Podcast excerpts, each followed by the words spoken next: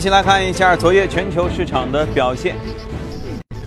昨天美国三大股指有涨有跌啊，有的创新高，有的也没有跌很多啊。道指你看只下跌百分之零点二五，纳斯达克却创下了六千三百四十四点三一点的新高，标普指数是上涨百分之零点零六。具体情况我们来连线一下驻纽约记者林健，请他来做一下介绍。你好，林健。纳斯达克综合指数上涨超过百分之零点三，其中流媒体服务提供商 Netflix 股价大涨逾百分之十四，创历史纪录。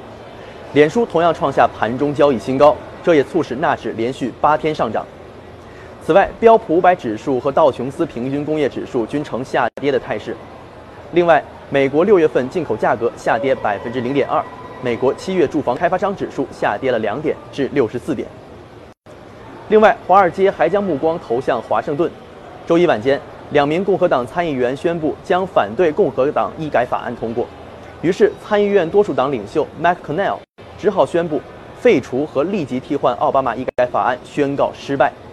投资者开始对特朗普政府能否成功推动其新政实施表示怀疑，而受此影响，美元指数应声下跌百分之零点五至九十四点六五。而在个股方面，Netflix 股价在昨日收盘后上涨百分之十点四，今日继续保持涨势。银行股方面，高盛和美国银行均在盘前发布了好于预期的二季度财报。其中，美国银行每股盈利四十六美分，好于此前专家预计的四十三美分；而高盛每股盈利三点九五美元，收益七十八点九亿美元，均好于预期。尽管如此，在财报公布后，股价仍旧双双下跌。嗯，确实，特朗普想要通过的医改法案，这次遇到这个挫折呀，对全球市场的影响还是挺大的。啊，我们来看一下欧洲的影响啊，你看基本上都是下跌，但是英国富时指数的下跌幅度算比较小，七千三百九十点二二点。法国 CAC 指数和德国 DAX 指数都分别下跌了百分之一以上。具体情况，我们来连线一下驻欧洲记者薛娇，平台做一下介绍。你好，薛娇。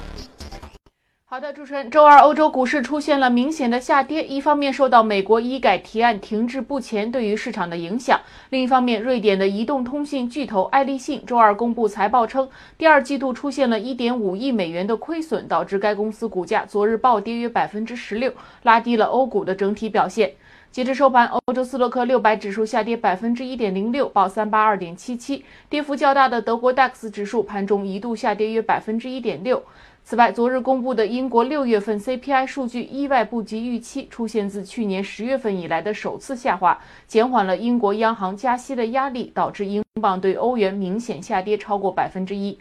值得注意的是，英国首相发言人昨日再次就内阁成员泄密事件公开表示，首相特蕾莎梅认为，在英国退欧这一特殊时期下，内阁成员有必要向外界展示英国的团结与力量。而分析人士认为，自六月份大选失利后，特蕾莎梅在保守党内部难以服众，现在对于内阁成员的管理也出现了问题。此外，据报道，花旗集团已决定在英国退欧后，将位于伦敦的交易业务迁至法兰克福。此前，汇丰、高盛等投行均已表示将部分业务撤出伦敦。主持人，好，谢谢薛江。昨夜，特朗普可能是比较郁闷的一天，因为他推动了很久的医改法案，呃，这个最终没有被通过。现在一种说叫流产，一种说叫死缓，反正短期内基本上是不行。所以呢，引起了全球市场的动荡。而全球市场其实从上周到现在啊，又有了很多的剧情的反转。今天我们和嘉宾一起来说一说。好，今天节目中来到的是方正证券研究所的高级副总裁简佳，你好，简佳。你好，阳光。嗯，上周呢，其实有很多反转我们是周三聊的，对不对？对。当时你说的是 股债双杀。对。然后呢，到周四周五就耶伦发表了鸽派讲话。我记得我和嘉宾一下子说到啊，好像全球市场有所改变，大家都觉得对于整个加息也好或者宽松也好等等预期都发生改变。对于是。到到这周，我们能看到是股债双升，嗯啊，资本市场就是这样动荡嘛。对，其实我们看到确实整个剧情大幅的反转啊。那么，呃呃，刚才阳光其实也说到了，其实最主要的，我们看到上周啊，特别是周四以后出现这个股债双升的这样的一个局面啊，其实主要就是和上周三耶伦在这个国会的这样的一个证词是有很大的一个关系的啊，因为他的整个证词被市场解读为。是一个偏鸽派的证词啊，而且是暗示着美联储整个的一个加息节奏会逐步的一个趋缓啊。那么我们看到，在他的讲话之后，整个市场对于美联储在年内加息的一个预期啊，就十二月份加息的一个预期，已经下滑到了百分之五十以下啊，其也就是说市场。绝大多数人开始认为啊，整个美联储有可能在今年就不会再度加息了啊，第三次加息可能也流产了啊。那么其实这个和我们在一个多月前在节目中提到的观点非常的类似啊。其实我们对于我们一直建议大家对于十二月份整个加息可能要相对保留一定比较谨慎的这样的一个态度啊，不要过度的去担忧或者过度去乐观的去看这件事情啊。那么另外我们看到在呃英国英国的央行的副行长啊。也是表示，整个英国目前还没有准备好进一步的一个加息的一个这个条件和动作啊。那么这个对于全球整个的一个啊，大家之前比较担心的整个。流动性收紧的这样的一个担忧啊，是有所缓解的。对，所以说这个是个比较大的一个。所以从上周开始，基本上我们能看到，第一就是看美元，这虽然是美元对人民币，但美元指数就开始一路向下。对，这个基本上就是往下去。然后黄金出现了一个明显的转折点，然后向上，再加上昨天这个特朗普的政策没被通过啊，整个的市场就翻。所以美元其实影响非常大啊。我们看到这个这些利好的，这个像相对来说比较这个鸽派的这些言论出来之后啊。股全球的股票市场、债券市场啊，包括黄金啊、原油啊，因为都是主要是以美元计价的啊，所以说这些资产其实都都是出现了比较明显的一个上涨啊。那唯一下跌的，我们说就是这个美元啊。但是我们看到这个耶伦呢，其实在周四他的这个在参议院的一个讲话，啊他又做出了一定的一个调整啊，导致了债券市场出现了一定的小幅的一个下跌啊。所以说，其实从这一点也可以看出啊。目前全球市场，它对于啊各个央行的官员的一个讲话非常的重视啊啊，非常的关注这些的一个变化啊，就是市场的神经其实绷得非常紧啊，一旦有一些风吹风吹草动，或者是一些比较模糊的模棱两可的一些啊一措辞，大家都会进行一个过度的一个解读啊。那么这个其实反映出来就是目前全球经济。乏善可陈啊，因为整个经济没有趋势性的一个行情啊。那么除了欧洲相对表现比较好，其他国家都啊，或者是中国整个经济数据相对比较好以外啊，全球其他的这个经济体相对来说经济乏善可陈啊。那么在这样的一个阶段呢，其实大家更多的会去关注整个流动性方面啊，特别是货币政策方面的这样的一些变化啊。但是我们还是要强调啊，因为目前全球央行除了日本央行还在继续宽松以外。绝大多数的央行已经开始进入到这个，或者已经进入，或者即将进入到这样的一个收紧的一个周期啊，也就是说，整个货币政策宽松的这样的一个舞曲啊，基本上已经到到了终点啊。嗯。所以说，慢慢的开始啊，大家还是从中长期来说，还是要去关注整个流动性收紧的这样的一个风险啊。包括从预期角度，就是流动性它是趋向于收紧。对对，包括我们看到这个啊。欧洲央行行长德拉吉啊，他在八月份要参加 Jackson Hole 的会议啊，所以说现在目前市场就会去关注啊，他在这次会议上，因为他要做主旨演讲，就去看这个他是否会提及就是欧洲央行啊退出或者是说减缓整个的一个 QE 的一个动作啊，所以说这是后面大家要特别关注的这样的一个啊全球主要央行的一个变化。但我估计着，其实每次就是谁谁谁要参加某会议，有可能要讲话的时候呢，就是节目当中经常我们措辞就是啊，大家要关注他的他的措辞，他的讲话。最终呢，发现也就讲了一些模棱两可、不置可否的东西。然后我们都开始写到底是中性啊，这这鸽派啊、鹰派啊，到底怎么弄？然后呢，发现其实也就这样。但是市场就是在这样的这这很细枝末节的地方中当中做出一些变化，对，然后而且往往是有的变化，我们才会说哦，原来是因为他当时是这样讲的，大家认为这个词儿比较重要，嗯，所以才会这样做，对不对？那我们看看美元指数，美元指数从今年年初开始，原本都觉得。尤其是去年年底，因为一大波美元涨上来，都觉得美元今年一定会是一个很好的行情。没有想到从年初开始，基本上就往走了一个小高坡，就基本上一路向下。那这样的话，它还有一个慢慢的寻底的过程吗？什么时候要跌到头啊？对，其实啊，在今年年初，大家如果回看我们节目啊，可以看到，其实啊，当时大家普遍市场对于美元一片乐观啊，但是当时我们其实对于美元啊，应该是市场上最为谨慎和最为保守的啊。其实当时我就建议大家一定要去关注，二零一七年可能整个美元指数比大家想象的要走得弱得多啊，有可能是见到一个大顶啊。当时我们给出的一个判断，当时来看是一个非常大胆的判断啊，因为所有人都普遍看好美元啊，看空人民币啊，这是一个 当时市场的一个普遍的一个观点啊。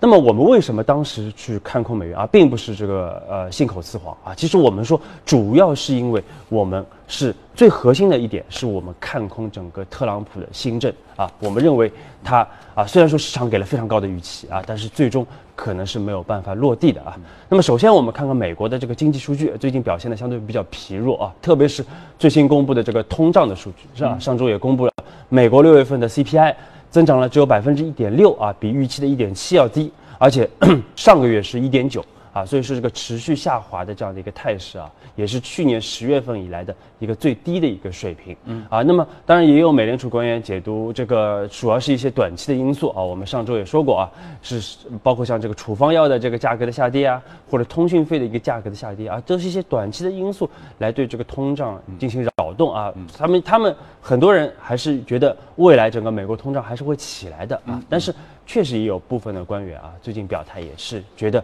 这个疲弱的一个态势有可能会持续啊。那么，另外我们看到其他的一些像像那个零售数据啊，这个都相对来说表现的比较疲弱啊。这个是从经经济基本面角度来说啊。但是我们说更重要的一点，其实还是大家对于这个特朗普的这个新政的这样的一个预期啊。那么我们看到最近又发生了一系列的一个变化啊，包括上周我们说到上周一。其实这个特朗普的大儿子啊，这个小德唐纳德特朗普啊，他是公布了一系列的，在这个邮件啊，特别是在特朗普大选时候啊，他一系列和这个呃这个俄罗斯的这个呃女律师娜塔莉的这样的一个邮件啊，那么大家对于特朗普的一个通俄门的担忧啊，又进一步的一个抬升啊，那么这是一方面。另外呢，其实大家特别关注的就是整个的一个医改法案，特朗普的整个的。医改法案啊，那么特朗 对，因为特朗普呢是这个一直在千叮咛万嘱咐啊，让这个这个国会啊尽快的出台这样的一个法案啊，那么最终呢确实七月十三号啊是拿出了这样的一个共和党的整个的一个医改法案啊啊，那么用来代替整个之前的特朗啊这个奥巴马的整个医改法案啊，但是我们看到整个的一个投票时间一再的被推迟啊，那么之前呢是。啊，因为我们知道这个现在整个参议院啊，那个共和党是五十二票啊，那个民主党是四十八票，其实差了四票啊。那么也就是说，呃，这个共和党需要拿到五十票以上的这样的一个啊，这个参议院的这样的一个支持啊，那么才可以通过这样的一个法案。但是我们看到之前这个 Susan 和 Paul 啊这两位这个共和党的参议员已经是表示反对啊。那么另外像。这个 John McCain 啊，就是之前也参加过美国总统大选的这个麦凯恩啊，麦凯恩是因为做这个左眼的一个手术，所以说他他可能会缺席这样的一个投票啊，所以当时是整个投票节奏这个推迟啊。但是昨天我们看到非常重磅的一个消息啊，就是又有两位的这个共和党的参议员是出来。反对整个新的这个医保法啊，那么基本上就是在党内你就没有办法通过了啊，所以说更不用说去拿到国会和这个民主党去 PK 啊，所以说这个对于特朗普来说又是一个非常沉重的一个打击啊。那么其实大家我们为什么一直说医医保法？其实医保法案对经济的影响其实很小啊，但是呢，其实大家更多的会去担忧就是。医保法案你这个接二连连都通不过啊，你后面这个税改啊，这个基建啊，就更无从谈起了啊。所以说，这个呢也是对于特朗普新政的一个非常重要的担忧啊，也是导致了美元我们看到持续下跌啊，从年初一百零三点八二的高位。现在只有九十四点六都不到的一个水平啊，这是今年应该来说，美元应该是全球表现最差的这样的一个主要货币啊，也是年初大家可能从来没有预计到的这样的一个情况。啊所以你内现在内心是觉得很得意的吗？年初我就知道这美元不看好啊。那特朗普现在确实是比较郁闷的一一一个一个状态哈。所以我我刚才还看到他在推特里面写 “We will return”。啊，但但是也只能就是叫撂撂狠话嘛，对不对？剩下的实在的这个事情没有什么好说的，所以他也挺冤，就被誉为最忙碌的、最高效的总统之一，就马不停蹄的签东西，但是到现在为止，真正能生效的一件都没有。对，一件都没有。那接下来，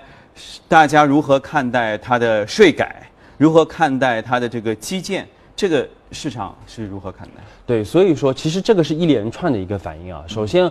就是因为医保法案的这样的一个基基本上是流产啊，所以说对于未来它的推出的这个基建啊，包括减税，基本上大家觉得今年应该是甚至可能就没戏。就算是推出啊，最终在国会有没有办法通过啊？那么其实这个对于美国的经济的一个持续成长来说，我们说是。会有非常大的一个隐忧啊，那么这个 GDP 啊，美国 GDP 有可能持续的一个走弱啊，包括通胀持续的走弱，那么这个反过来会影响到美联储的这样的一个货币政策啊，有可能就是说今年首先加不了息啊，另外缩表也可能整个节奏会比较的一个缓和啊，那么这个对于资本市场来说，我们说是乐见其成的一个现象。好。呃，我们来看一下隔夜美股的具体表现，关注一下移动美股榜上情况。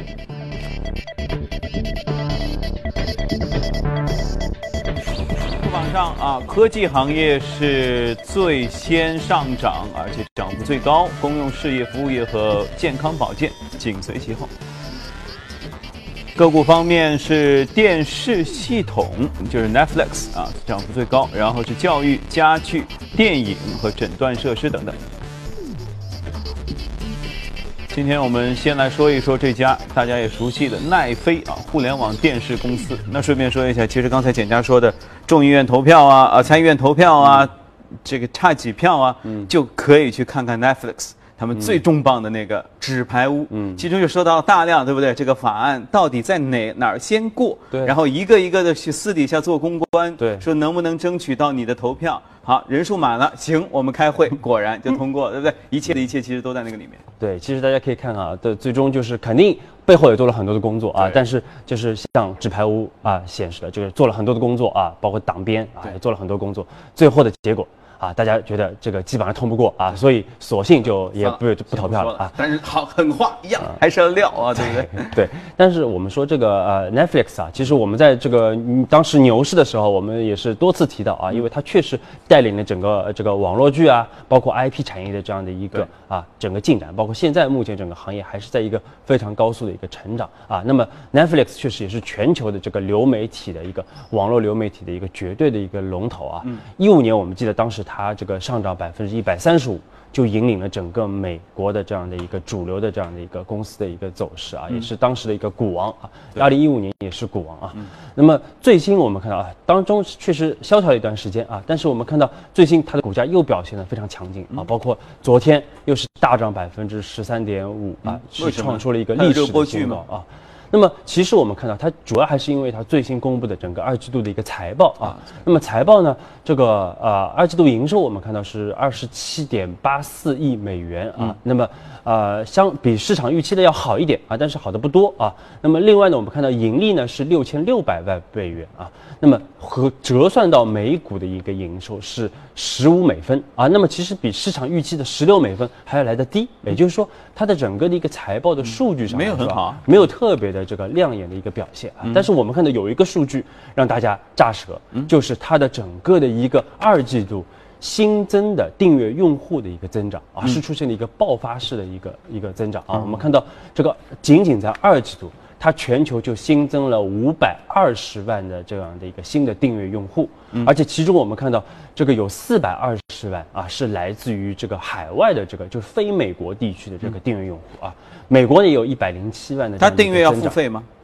要付费啊，对，它是有这个年费啊，包括这个啊，这个，所以说它的盈利模式其实非常清晰，因为海外可能对于这些 IP 的这样的一个付费已经是形成一个很大的一个习惯啊，但是国内确实在这方面也是有极大的改进啊，这就是我们看到整个一个订阅用户数啊是一个爆发式的一个增长啊，这就可以看啊包啊包括我们看到其实特别是海外那块，因为 Netflix 这几年特别重视在海外的一个投入啊，我们看到确实有非常好的一个效果，目前。到今到这个季度为止，海外和美国地区基本上的订阅用户数是五五开了，也就是说它已经是再造了一个美国市场啊，再造了一个美国市场。那么这个主要我们说和它的持续的在内容方面的一个投入啊，包括它的一个本土化的运营有非常大的一个关系啊。我们看到它在除了美国和英国这些英语国家以外啊，其他国家它像西班牙啊，包括阿根廷啊，它都有一些当地的本土化的一些剧。在当地推出啊，这个我们看到确实啊，包括内容方面啊，确实做得非常精致啊，所以导致了整个用户数的一个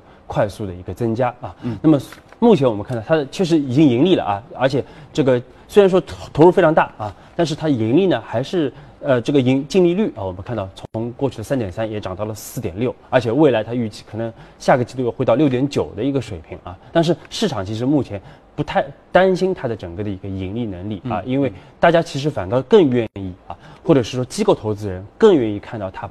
来更多的去投入一些优质剧啊，包括更快的进行海外的一个拓展啊，那么来吸引更多的一个用户啊，所以短期的一个盈利的一个包括微利，或者说是盈利的一个小幅的一个增长，或者是甚至小幅的亏损，其实都是大家能够接受的啊，因为大家更看好的是它的整个的一个庞大的这样的一个订阅用户和未来的一个现金流。光看这点盈利数字，你跟王者荣耀比，那根本就没有办法相提并论啊。但是一方面，你看 Netflix 制作精。良的剧吸引人啊，订订阅用户收费完了之后呢，有很大的收费的基数之后呢，既可以去投入做更好的剧来服务于这些人，同时呢，又会在资本市场良好的表现哈，那这样就成为一个好的良性的循环。好，异动美股榜的内容我们先了解到这里，稍后您将看到以下内容。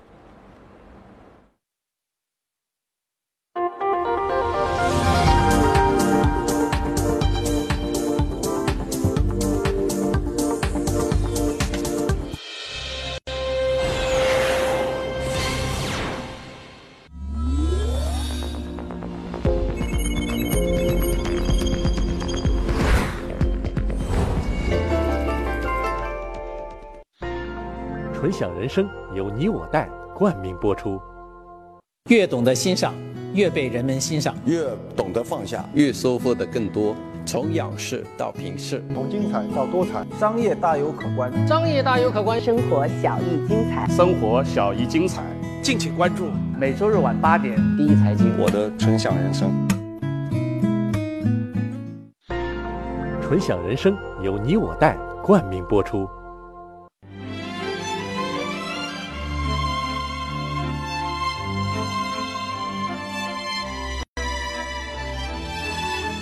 约三个世纪的经典，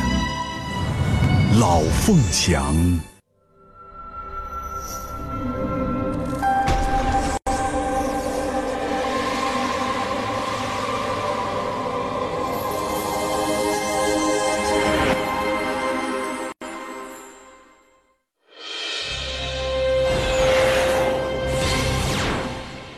好，来看一下公司方面的消息啊。首先就是这个奈飞啊，奈飞的股价昨天大涨了百分之十三点五四，报在一百八十三点六美元。因为二季度的财报表现亮眼，市场最为关注的用户数增加了五百二十万，远超预期的三百二十七万。其中呢，海外用户的增幅几乎是市场预期的两倍。而财报显示，奈飞二季度营收二十七点八亿，净利润是在六千五百六十万。和摊薄后每股收益零点一五美元，同比增长了百分之六十一。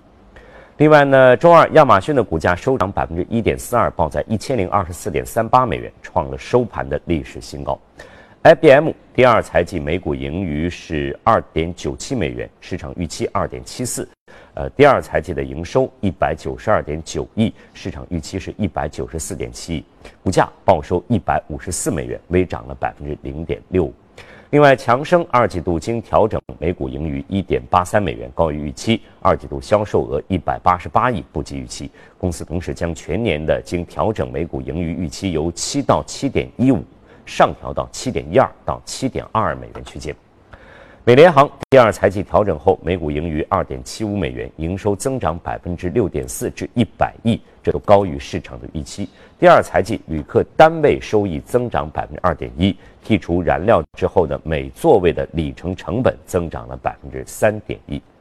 而电信巨头爱立信股价重挫超过百分之十，创了九个月的最大跌幅。爱立信二季度业绩相当的惨淡，营收同比下滑七点八至四百九十九亿瑞典克朗，调整之后运营利润约为三亿，远低于预期的十七亿瑞典克朗。爱立信表示。公司削减支出的计划将会提速，目标是在二零一八年的年中实现年化支出削减至少一百亿瑞典克朗的目标。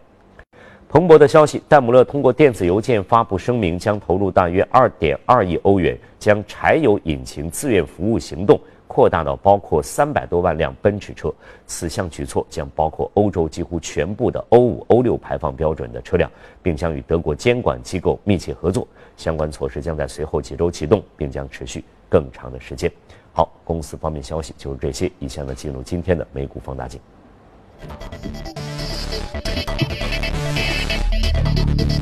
美股放大镜，我们来看一看这个，其实大家也非常熟悉了，家电类的惠而浦啊，这是简家三宝之一。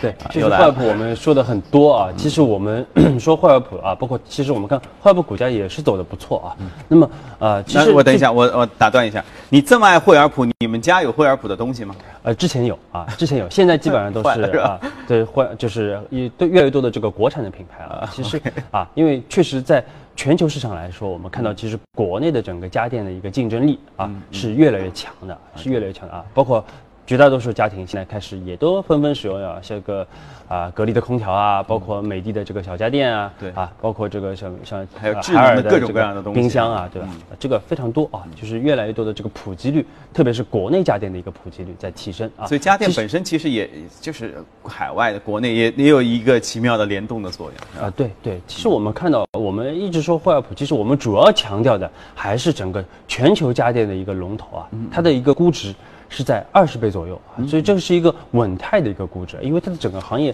增长非常的稳定，而且有很强的一个分红的一个现金流啊。那么相比来说啊，我们其实国内这些家电巨头啊，一方面成长性更好，但是同时我们又具有更低的一个估值啊，所以说我们一直是建议大家去重点关注这样的板块，应该是我们节目中提到最多的这样的一个板块之一啊。我们看到去年年初，当时我们。提到的时候啊，当时我们重点推荐家电的时候，当时格力我们看到只有七倍啊，涨了接近百分之两百啊，百分之一百多啊。目前动态估值还就十二倍啊，这个和二十倍还是有很大的一个差别啊。其他的家电龙头也是一样啊。那么这就可以看出，其实我们整个的就光从估值角度来说，还是有一个进一步的一个。就从全球的趋势，估值必须会出趋于一致吗？现在七倍。那边二十，总归至少我们要涨到十八长期来说呢，当然我们长期来说是啊，一直是有这样的一个低估的一个形式啊。但是我们一直建议大家要去关注的就是，现在发生了非常大的变化，就是由于深港通、沪港通的一个开通啊，其实全球投资者啊，包括我们进入 MSCI，对，越来越多的投资者会去这个拿全球市场啊，把中 A 股放在全球市场来进行比较啊。所以说，看到这个资金净流入啊。特别是南向资呃，就北上的资金啊，北上的资金就是南水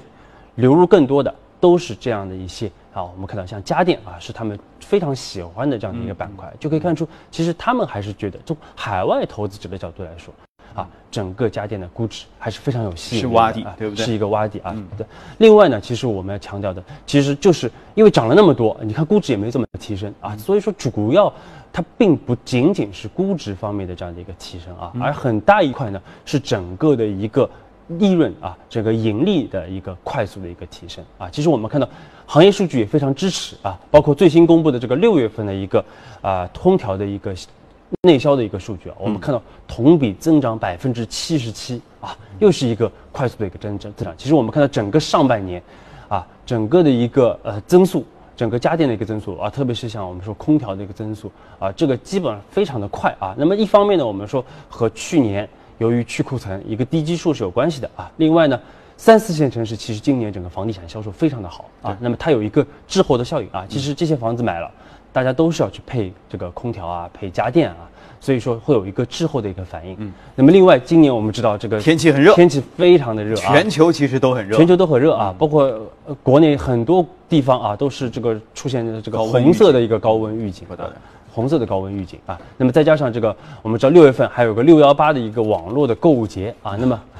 非常多的这个家电企业啊也是很积极的参与到这样的一个网络购物节当中啊，有比较大的一个促销力度啊，所以综合下来。导致了整个的一个盈利的这样的一个啊快速的一个增长啊。那么我们其实说更重要的一点啊，是要强调的一点就是整个的，因为我们研究这个消费品啊，不只是说是研究短期的这样的一个呃增长啊，其实更多的还要去研究它的一个产业空间啊，包括它的整个的一个竞争格局啊。那么如果产业空间足够大啊，行业空间足够大，然后竞争格局又趋向于利好的话，那么这些板块是我们重点要去关注的这样的一些消费品的板块啊。所以惠而浦没问题，因为产业空间足够大，它又是龙头。因为它是全球的整个白电的一个龙头啊，所以说，而且相对来说比较稳定啊。除了这个可能国内有一些竞争对手慢慢会起来以外，其其他的这个呃国家的这样一些产品，基本上对它形成不了任何的一个竞争啊。那么其实国内也是一样啊。我们看到细分来看，像这个大大家电啊，大家都很熟悉啊，这些行业格局都很稳定了，大家都能耳熟能详，就这些品牌品牌了，因为已经是基本上小品牌全部被消灭完了啊。那么其中呢，我们说特别关注，我们一强调这个这个空调啊，空调有它的特殊性啊，就是因为你冰箱、洗衣机一般家里就买一台就可以了，但是空调呢，你可以一个房间装一台啊，所以它可能一户里边它有多台的空调啊，包括可能农村啊家这个房间更大啊，那么需要更多的这样的空调啊。其实这个普及率呢，我们说还有进一步的一个提升的空间，它的深度还可以挖掘。对，另外的话呢，像这个呃，我们说这个像这个厨电啊，我们说整个的一个。格局也非常的好啊，包括这个中央空调，我们说渗透率还有一个提升的空间啊，所以说这些领域呢，依然是建议大家要去重点去持续去关注的啊。那么另外呢，其实我们最近跟很多机构投资者也深入交流了这个家电板块，而且确实涨了很多了啊，大家也有一些担心啊。比如说会去担心它的整个的一个啊库存的一个问题啊，包括整个成本上升的啊这样的一个问题。对，而且到秋季之后天气不再热了，接下来这个东西它会转入淡季吧？对，包括这个像房地产的啊这样的一个销售啊，对它的这样的一个影响，因为房房地产还是调控嘛啊。但是我们深入研究发掘，这个包括像房地产啊，其实房地产对于家电的销量的影响啊，大家可能。直观感觉好像是有影响，但是从数据角度并不能很强的支撑这样的一个判断啊。也就是说，其实每次房地产调控一出来啊，其实对于家电板块更多是心理层面的影响，而不是实质业绩上的一个影响啊。那么另外从成本角度来说呢？其实整个的二季度开始，我们看到整个大宗商品已经开始出现一个全球出现都出现一个下跌啊，或者出现一个稳态，所以成本上升的压力也不是特别的大啊。那么另外我们说整个库存还是总体来说比较良性的啊。那么在这样的一个格局之下，我们说家电啊，特别是这些龙头的这个家电公司，它的一个盈利能力还是会有持续的一个提升的一个空间。OK，对。另外我们在讲讲就是为什么。一直在推家电啊，因为主要是我们对于整个市场的一个判断啊，我们依然认为整个市场目前风格风险偏好很难提升啊。另外呢，再加上整个的一个，包括刚才说的一些长期的稳健性的资金在不断的涌入市场啊，所以在这样的一个情况之下，像家电这些低估值的稳定业绩成长的这些个股，还是建议大家可以持续去关注。而且它是不是属于比较安全的？可以抗风险的品种，对，确实，无论是它的估值啊，它的盈利成长，还是它的一个分红收益率来说，目前在应该我们说在全球的整个的一个啊股票市场里边啊，应该来说都是非常有吸引力的这样的一个板块。好，毫不吝啬的溢美之词哈，大家可以好好的来听一听。热股方面，我们先聊到这里，接下来时间我们交给李静来。好，我们来看一下商品方面的消息啊。呃，十八号油价是上涨的啊，八月交货的纽约轻质原油期货价格上涨了零点三八，收在每桶四十六点四美元。布伦特九月原油期货价格上涨零点四二，报在每桶四十八点八四美元。另外呢，厄瓜多尔宣布，为了增加收入，将从本月开始提高石油的产量。这个决定损害了欧佩克的团呃团结。那么多年来呢，欧佩克一直屡屡违反自己达成的产量的协议，特别是油价在减产之后未能恢复的情况下。但是厄瓜多尔公开声称将提高产量的做法非常罕见，使得欧佩克无法隐瞒内部的这种分歧。另外呢，美国页岩油产量增加将推动美国从能源进口国转变为出口大国。呃，上周呢，一家知名的咨询公司宣布，到二零二零年，美国将成为全球最大的能源出口国。一七年的上半年，美国原油出口一度达到了每天一百万桶，和去年同期相比，进口量增长百分之五，也就是每天三十万桶。有分析预计，到二零二零年，美国原油出口将达到二点二五亿桶。经济效应和美国出口基础设施的建设，将是未来几年美国出口的关键。来看一下黄金啊，交投最活跃的八月黄金期价十八号比前一交易日上涨了八点二美元，收在每盎司一千二百四十一点九美元。九月交割的白银期货价格上涨了十六点九美分，收在每盎司十六点二六八美元。十月交割的白金期货价格收于每盎司九百三十点三美元，和上一交易日持平。另外，汇率方面，十八号尾盘一欧元兑换一点一五六三美元，一美元兑换一百一十二点啊一百一十二日元。好，这里是正在。